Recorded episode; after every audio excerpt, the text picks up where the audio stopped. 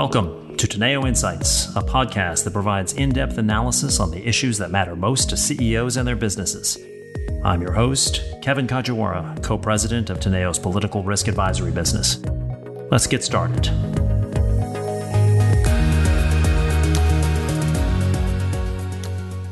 Well, we are well into our second month uh, of the uh, Russian invasion and war in um, in Ukraine.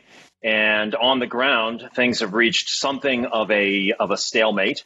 Um, but just because nobody's winning doesn't necessarily mean anybody's actually losing uh, per se either. And while we've seen some indications of de-escalation, I think it's clear that um, you know those who read de-escalation as a euphemism for retreat on the part of the Russians, you know, um, retreat is certainly not a, uh, a surrender. So we're going to unpack uh, what is going on on that front. Uh, obviously, the humanitarian disaster continues. It's now estimated that in excess of four million people uh, have are now refugees, having left uh, Ukraine, and well over a quarter of the population is displaced. Um, you know, as I suggested, we have seen some military uh, military moves on the part of the uh, on the part of the Russians, but that also speaks to um, what's going on on the negotiating front. We've seen a lot of news coming out of Turkey uh, earlier this week. But the, one of the big questions is: uh, Are these negotiations going on on good in, in good faith on either side? Quite frankly, um, Russia is it even doing well enough to seriously negotiate?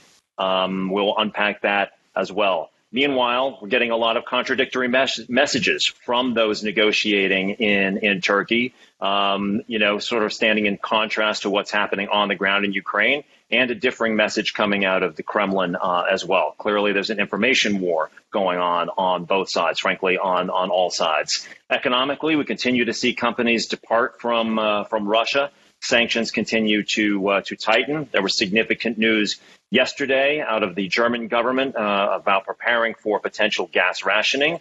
On the other hand, there were then negotiations uh, or conversations between the German Chancellor and President Putin um, regarding the continued use of euros to pay for uh, to pay for um, uh, Russian gas.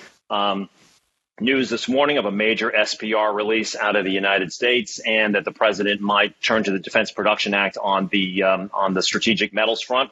Orson Porter will be here to tell us talk, talk about more, uh, talk about that more, and then the big question is: Are the allies remaining all on the same page as they continue to put the squeeze um, on on Russia, particularly after Biden's comments in Warsaw uh, a week ago uh, or so, um, you know, when he indicated that uh, uh, that that uh, that Putin cannot be allowed to to continue in power. That was read as some as a change in U.S. policy uh, toward regime change, and others thought it was a a Biden off the cuff, cuff remark. And I would also note that really. Um, you know there are more and other stories that are starting to encroach on the front on the front pages, and is there starting to be some war fatigue?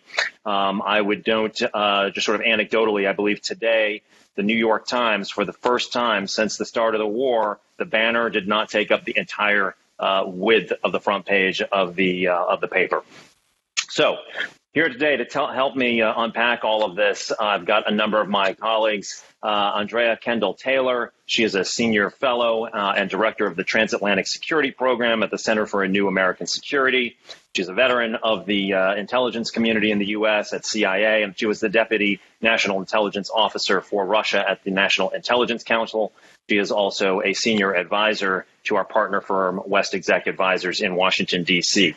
Um, uh, Andrius Tursa uh, leads Teneo's coverage of uh, Central and Eastern Europe. He joins us today from Vilnius. Carsten Nickel uh, heads up our uh, European research and specializes in Germany. He joins from London today.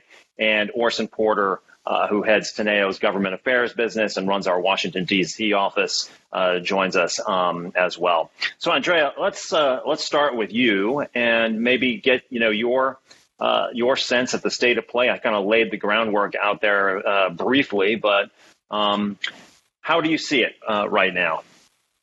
So you had a, an excellent introduction. Um, I think you know a lot there as you mentioned kind of a stalemate on the ground in so much as not a lot has changed um, in the day-to-day kind of posture of both sides of course the big announcement as you said was the russians saying that they were going to withdraw forces from kiev Um, I still think it's a bit too soon to conclude anything significant in terms of, you know, Russia potentially downsizing its political objectives in Ukraine.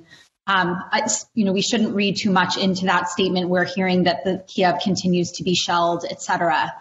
Um, so uh, that announcement to be was a kind of a tacit acknowledgement, I think, of the Russians that they were having a hard time in and around Kiev, and it was a tacit acknowledgement that these kind of three lines of attack that they have tried to sustain throughout this conflict is not going to be a viable way forward, and so they are consolidating and redirecting some of those forces to the east.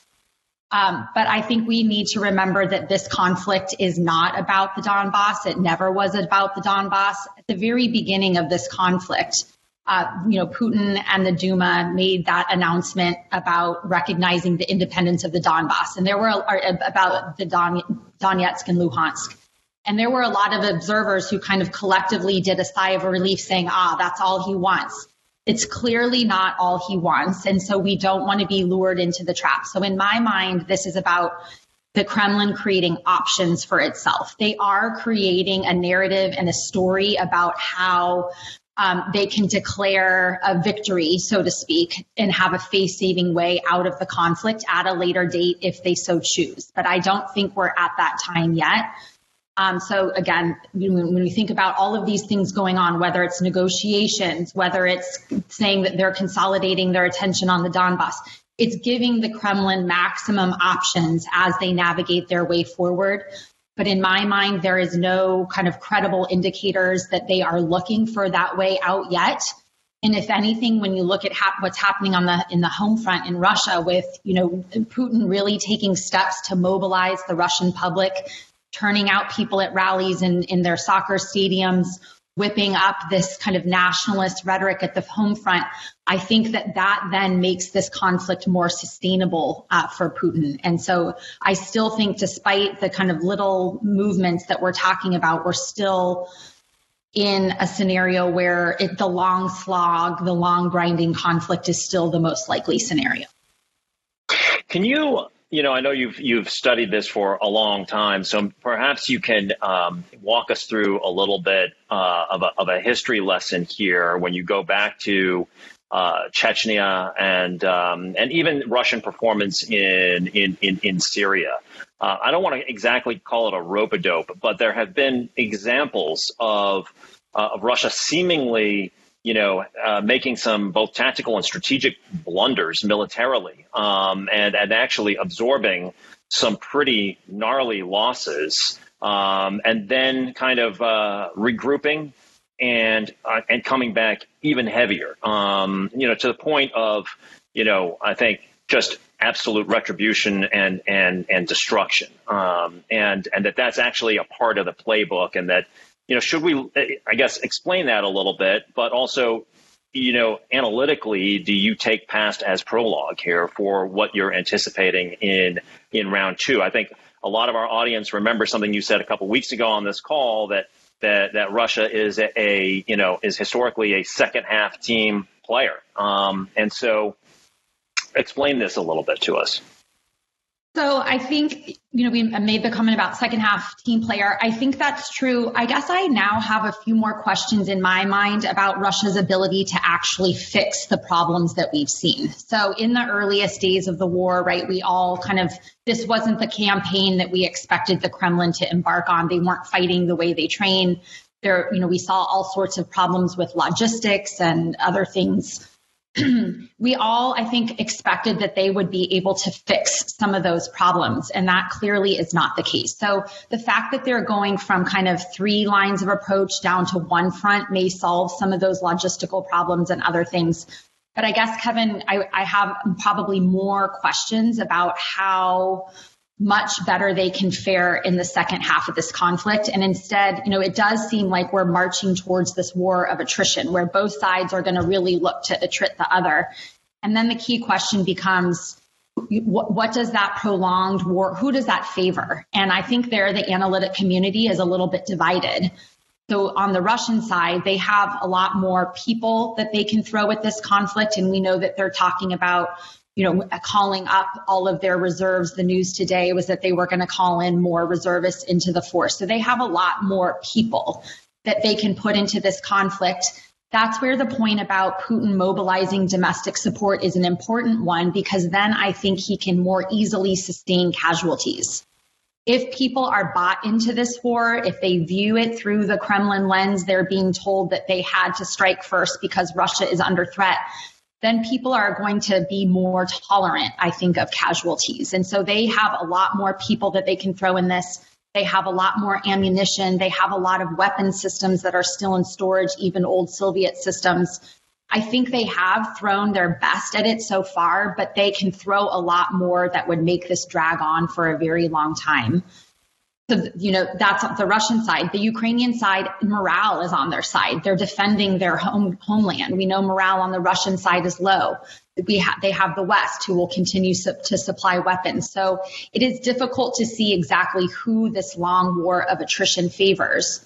Um, but your broader point on, you know, you know, if we see things like ceasefires, how much do we buy into that? We have to be really skeptical um, how you know in Syria, Putin declared an end of the war three times, or it is it's just common practice for them to use either negotiations or these ceasefires in order to buy time for them to regroup and reorient and push their advantage at a later date. I mean, even with this withdrawal that they're declaring, a lot of those forces are actually being sent to eastern Ukraine.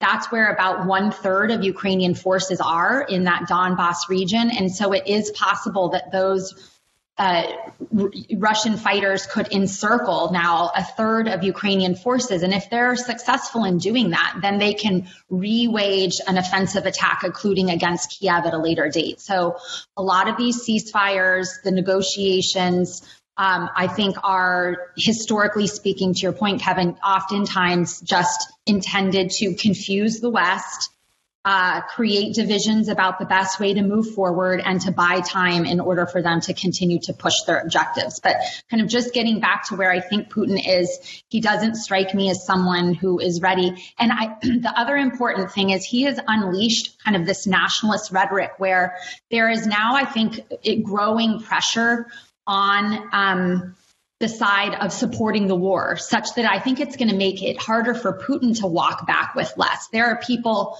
who are making comments on public, you know, on on television that you know if we can't take the Ukrainians, then why would NATO ever be afraid of us? Or you know, so they're raising the stakes too. He's kind of unleashed this current that again is going to make it harder for him to have a shambolic victory because people are now paying attention and asking for more there was an, a speech, uh, I think Dugin, just who's a kind of a has been a thinker in Russia, who kind of came out, and again, those types of people are are are pushing the Kremlin to do more and to take more in Ukraine. And and this, you know, looking at the potential for a war of attrition, uh, and I and as I mentioned at the beginning, obviously there is, as there always is, an information war going on. Right, the first uh, the first victim of any war is always the truth, obviously. But do we have a sense of exa- you know of how much damage has been done? Um, you know, to the Russian to the Russian military. We see all the pictures of the blown up tanks and personnel carriers and and all of this. We have seen them sort of move from using precision guided uh, um, weaponry to more, let's call them dumb bombs. I mean, is there a sense that they are running out of stuff? Um, and and similarly, you know, uh, I guess the question on the Ukrainian side, which is uh, which is always portrayed in sort of heroic terms, but obviously highly dependent on the supply chain of weaponry from the from the from the West. What's your what's your sense of the actual military status, despite all of the the fog of war? Yeah, so it is really hard to tell, um, but I don't think, you know, we're definitely not, despite the losses, and the losses that the Russians have incurred are very significant. But I still think you see the Pentagon coming out, and I don't know how helpful this metric is, but saying they have still almost, what is it, just less than 90% of their forces. Um, and so I think we're a long way away from the Russians running out of things. And again, they, they might have put their best kind of forces and, and ammunitions at the beginning, but they have large stockpiles of things that they can continue to throw at the at this. As you said, it might not be the precision guided stuff, but then it's the the more indiscriminate types of attacks that they are likely to sustain into the future. I think for Russia, the more cons- the bigger concern is kind of on the morale side. The more and more stories coming about coming out about the low morale, we're seeing um, a number of Russian generals who are also being killed, which can kind of be disruptive to units. Um, that's in large part the way that the Russians tend to fight wars. They their command and control is not as good as the United States, and they also have really high um, lack of trust. And so when you need something done, they have to put the generals out front to do it. And then the Ukrainians have the advantage of home turf um, they know the terrain and they're actually able to get quite close to strike and take and remove these generals. So I think um, it's less about their running out of things and ammunition and tanks and other things and more about uh, morale and um, the ability to kind of make keep units intact. Um, people are talking about you might see unit collapse in some places. So I think that's the bigger issue on the Russian side. And then I was, we have even less insight on the Ukrainian side, and I wouldn't even kind of wager an estimate. I really don't know. And, you know, obviously that's by design on the Ukrainian side, as you say, in this information battle, but it's really hard to know kind of the how much how many losses the Ukrainian side has taken. So I want to bring in um, Andrius here in just a second and, and move on to the uh, to the negotiations um, and and what we think there. But I, I did want to ask you one other question, just with regards to the intelligence community, because you know a lot has been made of, of two two elements of the um, uh, of how the United States has approached the intelligence element of this. One is that the IC got a, a, a lot of uh, accolades that they um, accurately called that this was not a feint on uh, on Putin's part, but that this invasion was going to happen, and uh, everybody better get uh, get ready. Um, and, uh, and and then obviously, you know, it, it, it did happen. Um, the other element of the uh, of the IC strategy has been this kind of unprecedented uh, release of, of intelligence, not only to our allies, um, but to the Russians themselves, uh, and perhaps now even to the Chinese as well, in the wake of the uh, the the, uh, the stories that that uh, that Russia was appealing to China for military and and, and economic aid. Um, so you know all of those are are good things uh, in a way but it, it sort of obfuscates, you know, some of the other perhaps intelligence misfires that we have had um, as well. It, would appear that we overestimated uh, Russia's um, war-making capability to, uh, to the, all of the points that you've just been making. Um, and importantly, we also may have underestimated um, Ukraine's willingness to fight, which is perhaps even more unusual given that you know U.S. military advisors had been in Ukraine training um, forces uh, up until the eve of the invasion, essentially, uh, and yet we still weren't sure whether Ukraine was going to get up and fight. can you talk a little bit about what you're seeing from the from the IC and and and and why they got some of this right and why they got some of it wrong? Yeah, those are really good questions. I mean, I think it is remarkable. I mean, if you remember back to the beginning, I think the U.S. intelligence community was warning it would take about 96 hours for Kiev to fall. Um, it's likely, I mean, my own opinion is probably a little bit of, of the legacy of Afghanistan where they were so wrong um, in anticipating how quickly um, Kabul would fall. Um, but at the same time, I mean, I think we'll have to. This is something that I think people are going to be thinking about for a really long time. We often, the intelligence community, will do these after action kind of reflections on what did we get right, what did we get wrong, and one of the some of the critical questions I think are going to be what you know what did we get wrong in so insofar as how much did we actually overestimate russian capabilities and what was peculiar or particular about this particular conflict with Ukraine. And I say that because, you know, because of the personalism inside Russia, you know, we, we've heard Bill Burns at, you know, his testimony talking about all of the miscalculations that Putin has made. He, he also had faulty information, so he probably had a rosier um, than Israel picture of how easy this conflict would be, et cetera, et cetera. So, and then that shaped how they executed their war planning, right? So they believed it would be a sharp, short war And then when that doesn't happen and you have to all of a sudden transition to a longer war, that's what creates your supply chain problems and other things. So to me, the question is, you know, how much of this is actually about poor Russian capabilities and how much of it is about the way it was actually planned and executed. We know it was planned. Not very many people inside the Russian government knew that this was happening, et cetera, et cetera. So I think that's where we're going to have to parse things. And then I, on the Ukrainian side, I don't have a good answer for why we underestimated. I mean, a part of it may be about Zelensky's leadership and the fact that he didn't flee the capital early on and the way that that rallied troops. But that's a that's a harder question that I don't have kind of a top of the head answer to. But, um, but you can bet that people are going to be thinking about this. I guess the last thing I'll say on the on the Russia capability side is, you know, this is not the type of war that Russia exercise trains and exercises for. So their scenarios are very much kind of a Russia on NATO conflict. Those are the things they exercise for.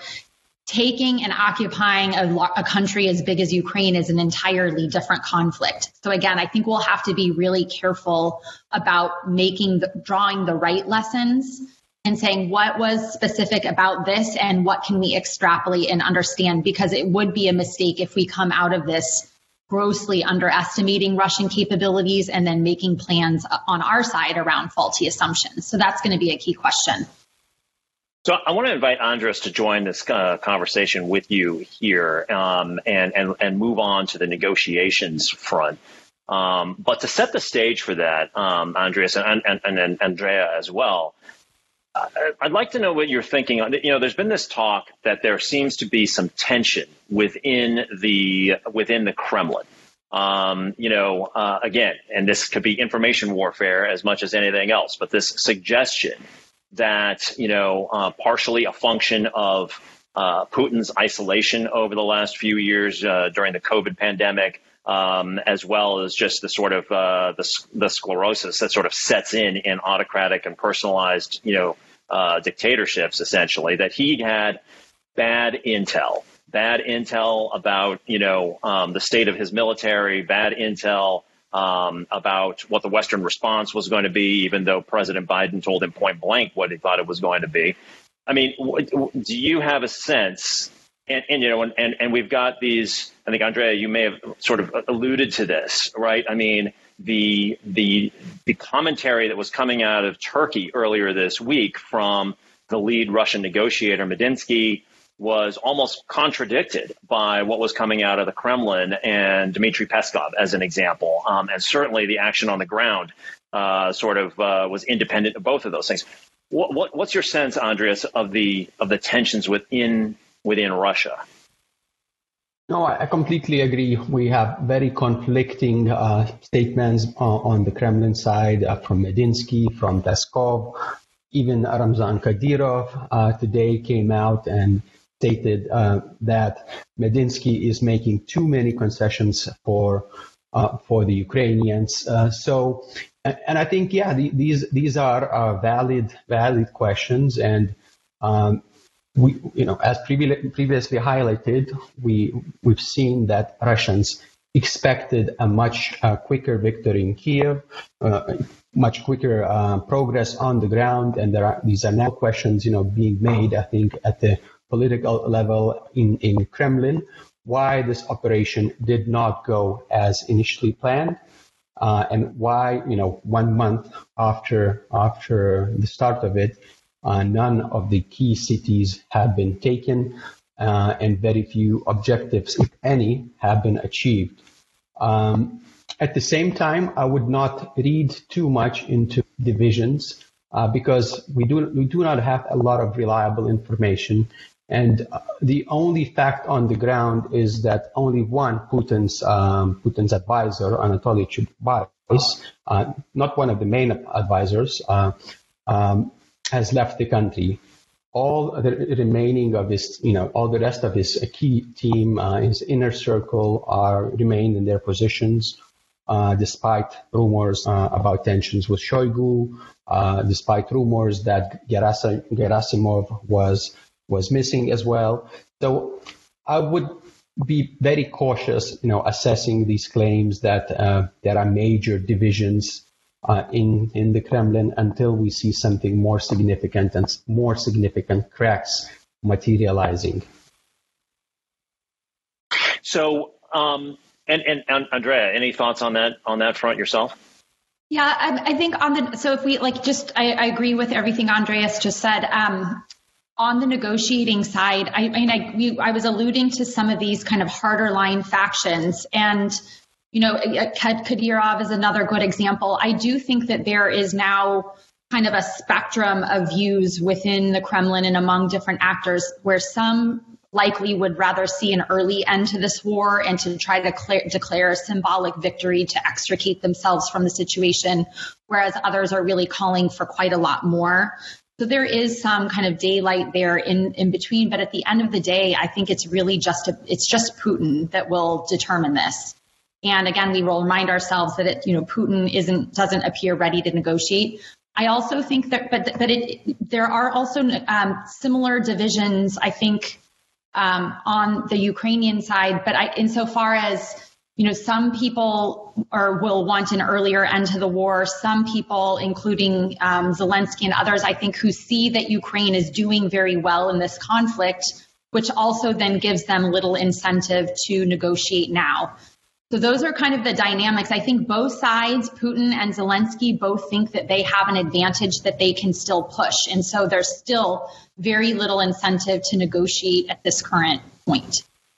So having said all that from from both of you, it is notable that uh, that there was the suggestion, at least from both sides, uh, at the um, at the negotiations in Istanbul earlier this week, that that there had been say more progress or more movement uh, or or or more that that people could talk about than the previous rounds of, uh, of, of negotiations. And so there are a couple of things that stand out to me, though, and I'd, I'd be interested to know both of your your thoughts. Um, and and I the context here also, though, you know, to Andrea's point about at the end of the day, it's there's one negotiator who's who's kind of of key here on the Russian side, and that is Putin. Uh, a lot was made yesterday about Bret Stephens' column in the New York Times about whether conventional wisdom may have gotten this wrong, um, you know, and perhaps Putin is actually achieving what he what he really wants to. In other words, you know, if your starting point is zero, you ask for hundred to get to fifty, and if you only ask for fifty, you're going to get, you know, it's like any other negotiation um, and and that really what he wants is eastern um, eastern Ukraine and its gas fields and uh, and to create kind of a welfare state for the West in the rest of uh, of Ukraine. I mean, we'll just leave that out there. But I guess you know the other thing here is.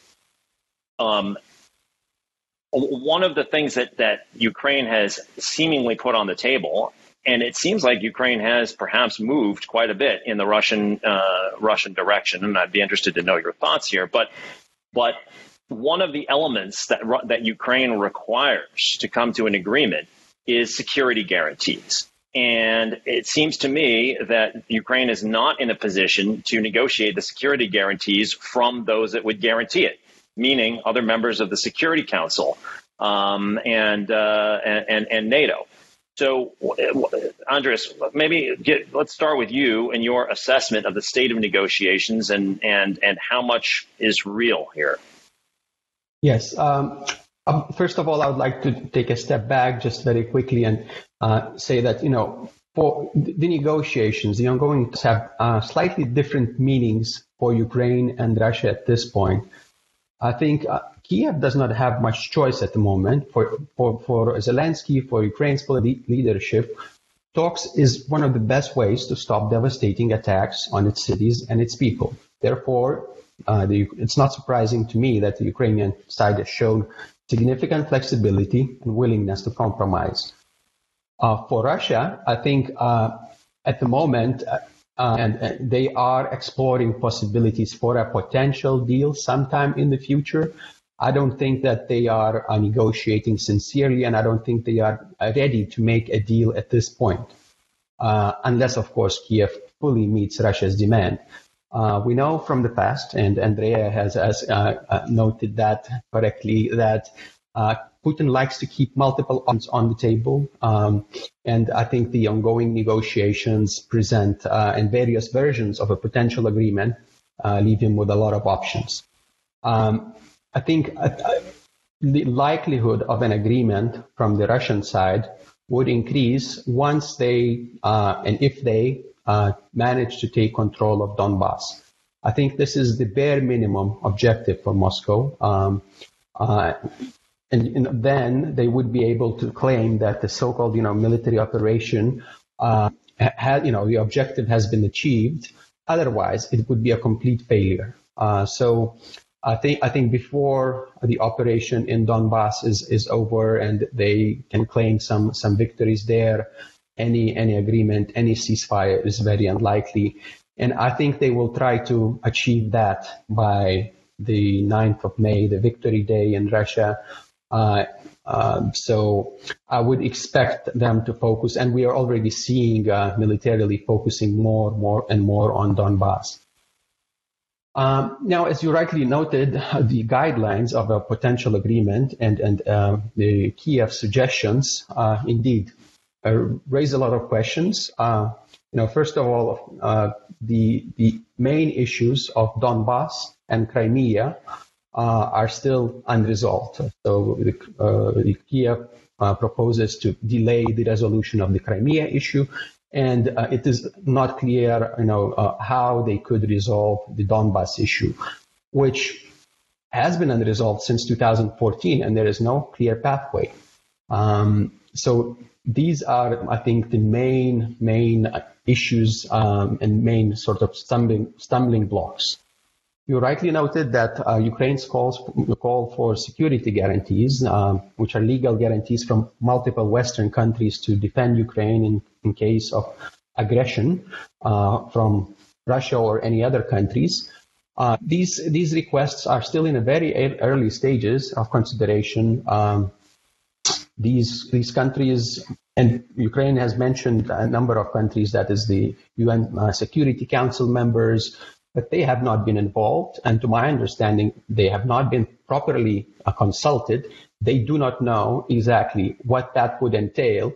And then these guarantees are, uh, you know, significant ones. Uh, there is a risk that these countries could be engaged uh, in, in a fully full-fledged war with Russia in the future if they extend such guarantees, because we've seen Russia attacking Russia, uh, Russia attacking Ukraine twice over the past decade.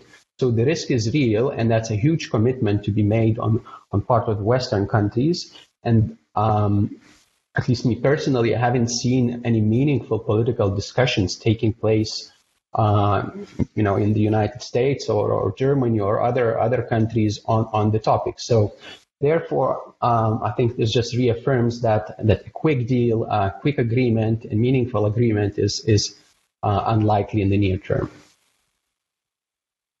What do you guys think about this potential notion that we're that we have perhaps misread a little bit ultimately what you know what Putin's perhaps bottom line um, is is on this. Any any thoughts on that front? Well, if I if I may, um, my opinion, I, I, think he has a lot of objectives, and I think the bottom line, the minimum objective, as I mentioned, is the control of Donbass and these territories. Uh, for me, right now, a question is uh, whether they're going to re- try to retain territories um, um, in in Kherson region, in Zaporozhye region, basically the land corridor to Crimea, or are they going to um, sort of pull back from these territories? Um, I think I think a lot depends on how their operation goes in Donbass. If they manage to swiftly take uh, control of the region, I think their appetite will might grow. Uh, they might try to um, either take control of full Kherson region, maybe even Zaporozhye, or even moving uh, to the you know elsewhere in eastern Ukraine, east of the Dnieper River. Uh, but if they get bogged down in Donbass and struggle to advance in the next two months or so, uh, I think I think uh, uh, prospects of either a ceasefire, a temporary ceasefire, would rise, or a massive escalation. and these are you know very different scenarios, but both are are possible. Um, and I think I think um, other other sort of claimed objectives, the demilitarization, um, denazification. You know, it, it's not clear very what they you know what they're supposed to mean in the first place. So the Kremlin has a lot of flexibility in spinning those. And um, in terms of neutrality, um, Ukraine is willing to compromise already.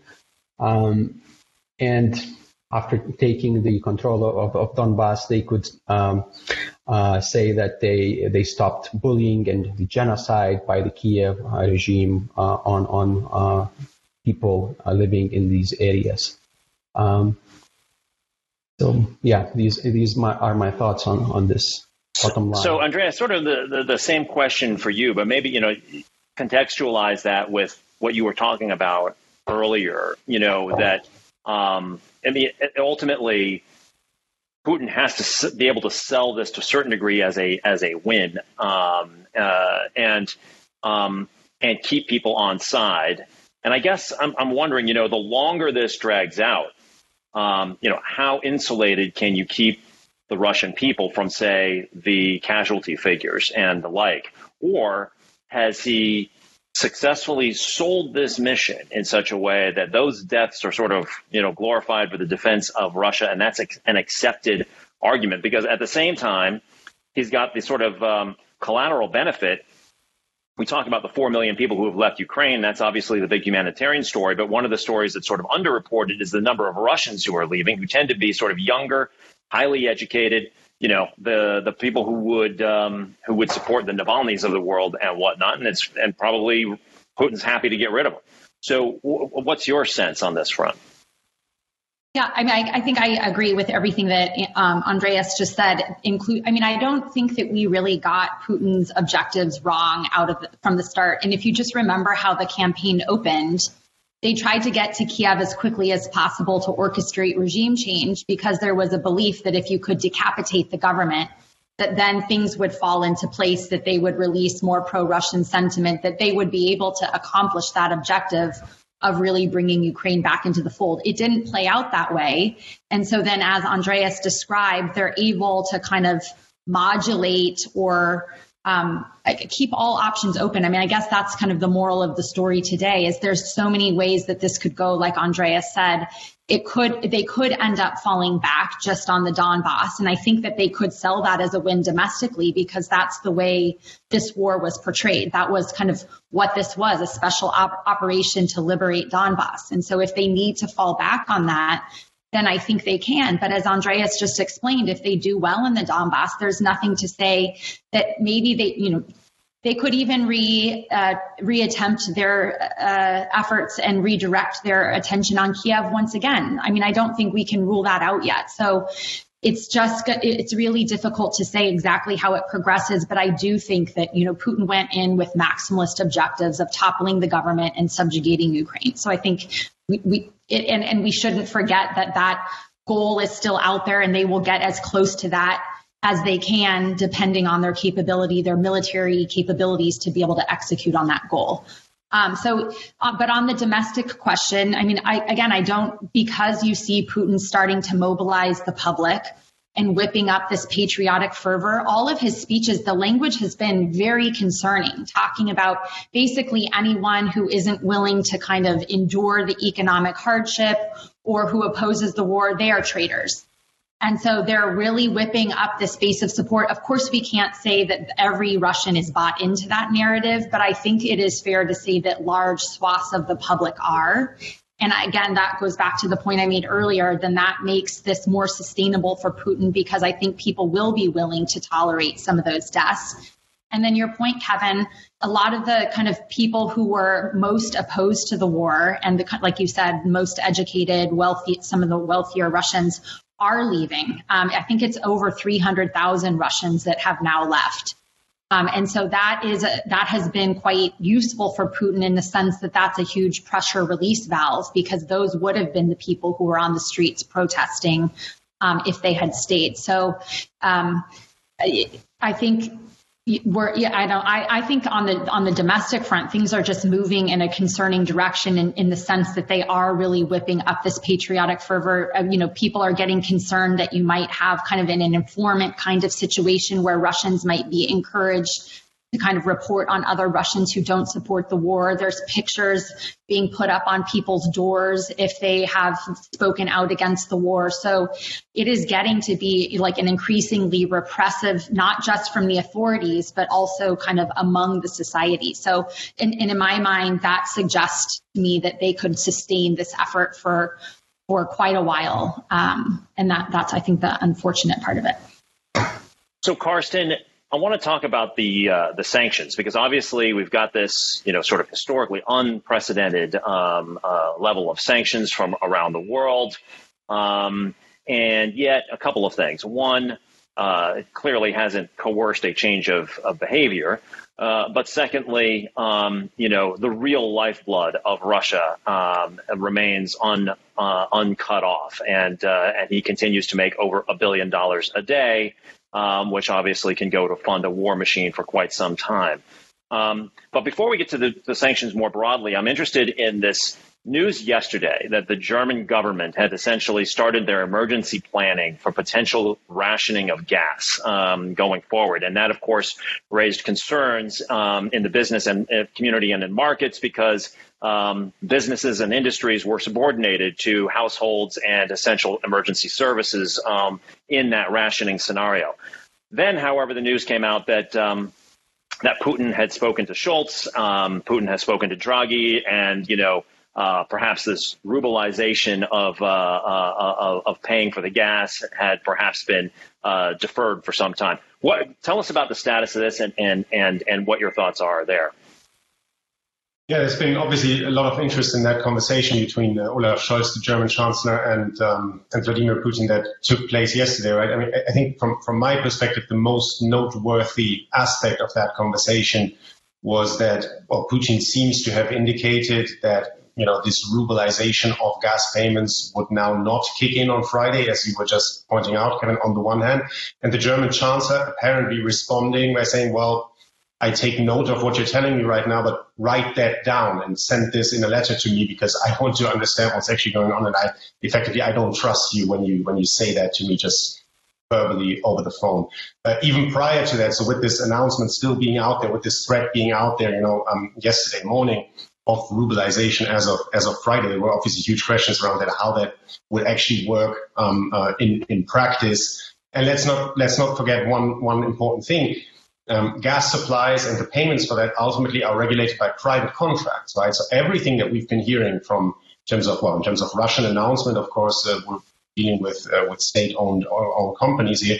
But the uh, the responses from the Western side, G7 statements, European Union statements, and so on, are ultimately well recommendations and calls upon the business community to react in a in a certain way in compliance with with these political targets. Now, I think in a rationing uh, scenario, that logic obviously changes because even in a potential scenario where you imagine that a private customer in Germany were to decide to pay in ruble for the provision of Russian gas, once that gas uh, and those those magnitudes basically arrive in Germany, obviously they would fall under that under that rationing scenario. Important to keep in mind that we're still not yet in that scenario, right? We're only in the first out of three stages in this national uh, emergency plan um, that was invoked yesterday. So I think it's uh, basically as as so often in this story over the last couple of weeks, the ultimate decision here lies with Moscow, and as we have, have said and, and heard before, probably with with one player there. Um, and we and everybody, and including the German government, needs to wait uh, and see what happens as of as of Friday and what these verbal promises are or are not worth.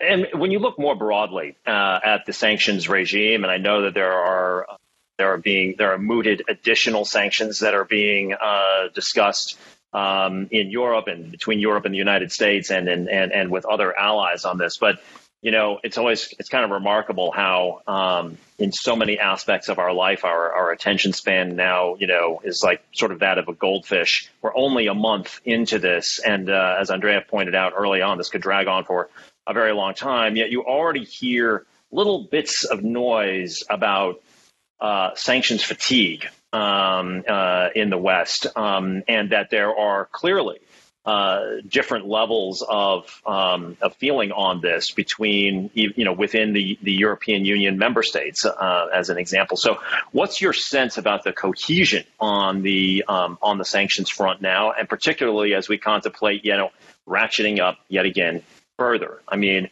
you know, we've heard some indication from some of those countries that that are the newer EU members that border Ukraine, as an example, a willingness to live by candlelight rather than you know give an inch on the um, on the Russian front. So um, and, and and Germany and, and others clearly not willing to live by candlelight. So what's your sense on the on the cohesion of the of the of the sanctions regime right now? Yeah, just to just to get back to that, right? That ultimately might not be a decision for European leaders to be taken in Brussels, but really one that may get taken in Moscow if they decide um, uh, to basically stop deliveries of gas, right? I mean, then we're in, a, in an almost in a, let's say in a Russian self-sanctioning scenario if you um, if you like, and if you consider the uh, the importance, of course, of those revenues for, for the Russian budget.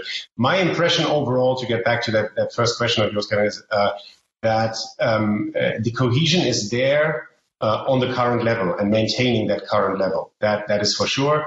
There is at the same time some talk about the European Commission uh, um, preparing another package, which would be mostly focused on um, compliance and enforcement, so kind of closing some of the ways around sanctions for listed individuals and so on and so forth. Um, and then when it comes to, to hydrocarbon imports, I would, I would say that basically what we need to keep in mind is that the most important driver for this sanctions, for this sanctions regime at the end of the day um, is the moral outrage in Western societies and European societies in light of the pictures that are reaching us from Ukraine. So in that sense, my perspective on that hasn't hasn't hasn't really changed over the last couple of of, of well four weeks really, um, and that I think takes us back to what Andrea was saying at the at the beginning of this call, right? Kind of speculating a little bit about what might be ahead in terms of um, even greater Russian troop presence, um, uh, perhaps an escalation um, uh, on the ground. Um, so I think in in a scenario where we were to see, you know, those kind of pictures and the pictures getting worse basically that are, that are reaching us out of Ukraine. I think that is kind of that remains the, the, the key driver. As long as this kind of drags on on on, on the current level, um, I think we have cohesion for the package that is in place, but I wouldn't necessarily um, expect great political will uh, for a massive um, um speeding up um, at, at, at this stage, basically. And what's your sense of these initiatives um, with regards to the diversification of uh, uh, of energy in, in in Europe? I mean, not just in terms of the long long run, but in terms of satisfying the needs as we already can start contemplating next winter's needs, right? Like, um, and I know that the you know the President Biden has had a lot of commentary on this in terms of supply of U.S. Uh, U.S. LNG, et cetera, et cetera. But what's your sense of the progress being made really on this front? Yeah, I think the, the big problem here is that ultimately this is uh, a, a long run story. It always was, and this is now getting sped up. Um, what you see here, I think, is the political cohesion. Again, if you look at a country like Germany and you see a green minister, secretary of economic affairs, you know, with very um, strong views on human rights situation in other parts of the world as well, traveling to, you know, uh, Middle Eastern countries to sign um, uh, deals for the provision of uh, LNG imports of fracking generated LNG from the US. So all of these were like very complicated topics, for instance, for a party such as the Greens in Germany. And now you have basically a green economy minister driving um, driving that agenda, which speaks to the new political cohesion um, around the need to to get this done. But let, us make no mistake, there, there's no way in which we can replace all the gas that Russia has been uh, has been uh, providing by next winter. And in reality, we're not talking about next winter. We're talking about the summer season, which is when gas storages, reservoirs need to be right. uh, filled up again in time for the winter. That's the reality. Okay, so Orson, I'm going to steal your two favorite numbers here, and they are 222 and 423. 222 days until the midterm elections, and $4.23 is the average price of gasoline uh, in the United States right now. Andrea to- spoke a moment ago about you know, Putin, you know, uh, uh, telling those who would not endure economic pain that they're a bunch of traitors. Biden doesn't have that um, luxury here, uh, obviously. So, talk about the state of domestic politics in the wake of all of this. Um, and uh, and you know, we've seen uh, we've seen the budget proposals. We're, we're talking about the SPR release. We're talking about the um, uh, the strategic metals issue. Where what what's in play right now from your perspective? Well, thanks for having me, Kevin, first of all. And I want to commend uh, my colleagues. Uh, I have learned a lot listening in morning. Uh, you took my numbers, but that's okay. Uh, I know where you live. you know, I, I, think what we have seen, and it continues to be, is that inflation is the biggest issue. Um, as I have said in the past, uh, elections are about today's headlines, not tomorrow's dreams. Uh, elections is about today's headlines, not tomorrow's dream. So people are really focused on what's happening now. Uh, and as you mentioned, the gas price and the inflation rate uh, is high. Uh, and we're seeing the gas price uh, discussion really play a key role in some of the gubernatorial races. Uh, there are 36 governors up for reelection. Uh, there are big races in Georgia, Michigan, Maine, Wisconsin. And in all of those states, uh, inflation and gas prices and the way these governors are addressing whether it's tax rebate, rebates or uh, shedding taxes, et cetera, et cetera, uh, is at the forefront of the discussion. It is also uh, a major issue in the congressional midterm uh, elections. Uh, hard to believe that people uh, in the United States have already started to vote, and there have already been primary elections like in Texas. Uh, you know, a couple other numbers that you can't steal from me this morning uh, that I'll throw out. at the end of the day, you know, there are four toss-up races to decide the U.S. Senate. Uh, there are 22 or 23 House races uh, to decide who controls the speakership of the House. And as I mentioned, there are about six uh, gubernatorial uh, races that will really decide not necessarily who runs the state houses, but as we know, in states like Arizona, Pennsylvania, Nevada, and Georgia, uh, those governors have a, a, big say in who sits in the White House. Uh, so this is a, a big year politically. Uh, I think what you said at the top of the show really matters most uh, is that the headlines discussing uh, this war uh, are starting to fade. Uh, and I would imagine in my great city of Milwaukee, the the top discussion table, or I should say, discussion item at the kitchen table would be the gas prices. But here in D.C., I do think the war or this conflict um, has really brought about uh, two new discussions that I don't think uh, without it uh, would not be at the forefront of some of the things happening at 1600 Pennsylvania Avenue or on Capitol Hill. One is, you know, a real strong sense of finding new trade partners. Uh, it was no accident uh, earlier this week that we had the Prime Minister of Singapore in the White House uh, speaking with the president, talking about potentiality of new trade deals. Uh, it would not have been at the forefront of discussion for Biden to be uh, discussing ways to uh, invoke the Defense Production Act, which uh, really hasn't been used outside of what we saw during the COVID pandemic since the Korean War where uh, Biden may announce today or tomorrow of, of, of finding ways to mine uh, precious minerals minerals in the U.S. Because of the war, uh, those discussions may not have happened. So I do think uh, the politics uh, here in the U.S. are definitely focused on inflation uh, and gas prices, et cetera, et cetera. But the policy discussions in the U.S. centered on made in America, centered on shifting our uh, supply chains to be uh, U.S. Uh, focused, shifting uh, the discussion on supply chains being tied to security needs uh, and why they should remain in the U.S. I think all of this has propelled the discussion forward uh, in ways that probably wouldn't have have not happened if it wasn't for this conflict. You know, one of the other, you know, we've been talking a lot about energy, um, but one of the other critical components of the overall inflation number, and one that I think a lot of people are already feeling, is on the on on the food price front.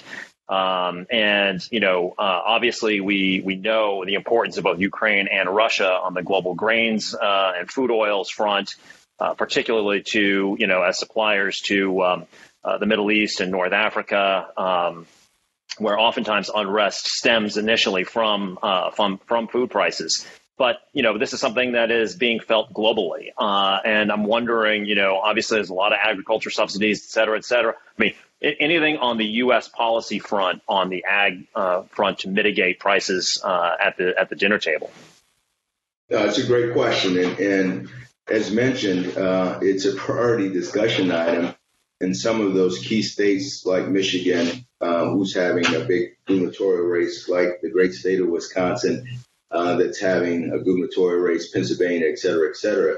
So not only uh, are uh, they're looking for ways to address this at a federal level with subsidies uh, and additional trade, uh, but it's also a prime discussion in some of these gubernatorial races on how can we assist farmers uh, from a state and local effort. So all the way around, uh, it is a, a, big, big item.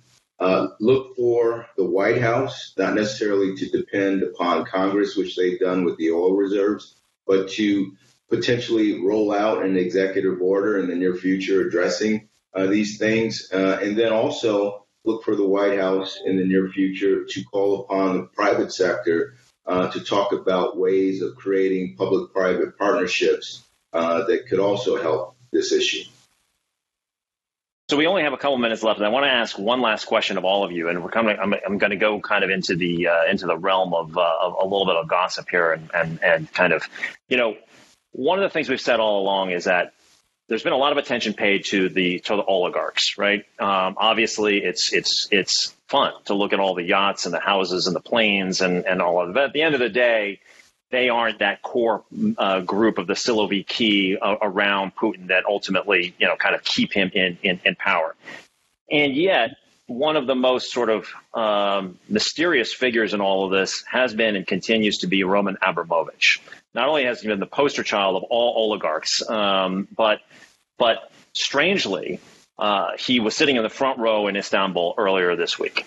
Um, while he is sanctioned by the EU and the UK, he has not been sanctioned by the United States. And the story is out there that President Zelensky specifically requested that of President Biden because he has been an interlocutor uh, since day one. Uh, and then, of course, we had the added mystery that apparently somebody tried to kill him, or um, or at least send a big warning shot uh, with a toxic poisoning um, earlier this month. Does anybody have a view on what's what the story is with Roman Abramovich? No. Uh, for the first time in Teneo Insights history, I've got the I've got the panel sort of speechless. But it is one of the big uh, mysteries out there. And I guess then my, my last question, I'm going to come back full circle to uh, to to Andrea. Um, and I know this is not necessarily your area of expertise, but maybe you can tap into your your colleagues over at WestExec here a little bit. You know, when all is said and done, and we look at this, what do you think that the at, at the Defense Department is kind of the lesson learned militarily here? I mean, in, not only have we now um, poked some holes into the vaunted. Uh, um, you know, uh, capability, at least conventional capability of um, of Russia. Uh, but of course, that calls into question what the capabilities are of, say, China, um, conventional capabilities, a country that hasn't fought, fought a war um, in, in a long time. Um, a lot of talk that the t- wars of the 21st century were all going to be fought in cyberspace, and yet there's elements of the 19th and 20th century that are on full display here in this uh, in, in, in Ukraine. So, what what do you think the lessons learned are right now, or what what's what's what's aside from the day to day strategy, the, the the takeaways that are being discussed at the Pentagon? So it's probably too soon to say entirely, but I mean, I, I do think if you are watching statements, you know, outside of the Russia-Ukraine community, there is still a heavy emphasis on China and the recognition that still China remains our number one strategic priority, the pacing threat, even if Russia is the one that can cause us near-term pain in all of these problems. Um, I don't think that balance between Russia and, and China has changed. And to your point about like, did we overestimate Russian capabilities? This might um, kind of further reinforce that view amongst some in the Pentagon. So I think there is going to be kind of a really interesting discussion and really. Um, and, and, by interesting, I you know heated discussion about what we do in terms of force posture moving forward. There is a very large contingency in the transatlantic community that is making a strong argument for the fact that we do need to increase U.S. force posture in Europe. We need to uh, make permanent our enhanced forward presence in places like the Baltics. We need to beef up our pre- our uh, presence on a, more of the eastern flank. Um, so, and then that conflicts and will run head on into those who are continuing to say, no, no, no, we need to prioritize our, our assets. Um, and many of those um, weapon systems and other, you know, patriots and other things, those are finite resources that folks from the Indo Pacific community want dedicated to the Indo-Pacific. So there is going to be still a tug of war along those along that front. And then, like I said, on the Russia part specifically, I think we're going to have to be really careful about the lessons that we extrapolate from this conflict to what it means for how Russia would fight a conflict uh, with uh, NATO. Those are two different things. The militaries train in different ways. Um, you know, the interesting thing will be too, as as the sanctions stay in place, what does that mean for Russia's military capabilities? Export, not just sanctions, but export controls, access to technology. What will that mean for military modernization in Russia? And my sense from some early conversations with people is, it, you know, we we should expect that Russia will fall behind a bit on the conventional front, but that's not necessarily like a good news story, meaning that we're out out out in the clear. Because if Russia falls behind conventionally then they're going to double down on their nuclear arsenal, both the strategic and non strategic. So, what will that mean for the future of arms control? That might make extending New START very difficult. So, there's going to re- increase a lot of, uh, they'll raise a lot of questions. You know, the other thing is like looking at the way Russia fought this war. So we in the United States have all of these exquisite technologies and we can send our missiles through, you know, the window very far away. But does that matter when you're up against an adversary that has no problems just indiscriminately targeting civilians and cities? So there's kind of lessons that I think we'll need to learn in terms of force posture, air defense. What are the things that we would need to fight in a war that NATO, I think, will be paying close attention to? That's a little bit of a long answer to say priority still on the Indo-Pacific. There will be a tug of war and some turf battles moving forward. And then I think there's specific lessons that we're going to have to draw from this, this conflict um, and, and figure out how to move forward. Yeah, as somebody put it to me succinctly the other day, just don't forget that Russia is like a hurricane and China is climate change. So, um, with that, I want to thank you uh, all for joining. I want to do a little bit of an advertisement for our next call, which will be in two weeks on April 14th. We're going to deviate a little bit, but it's actually a related subject matter. My guest is going to be Steven Rattner, known to many of you for his appearances on Morning Joe at MSNBC and also his columns in the New York Times. But what he really was was the car czar uh, under President Obama. Um, and we are going to be talking uh, about um, the energy transition and uh, and especially the rise of electric vehicles and what that means for the auto industry. So there you have it. I'm Kevin Kajiwara. Thank you so much for joining us for this episode of Teneo Insights. If you have any questions about any of the topics we cover, please reach out to us at Teneo Insights at Teneo.com. See you next time.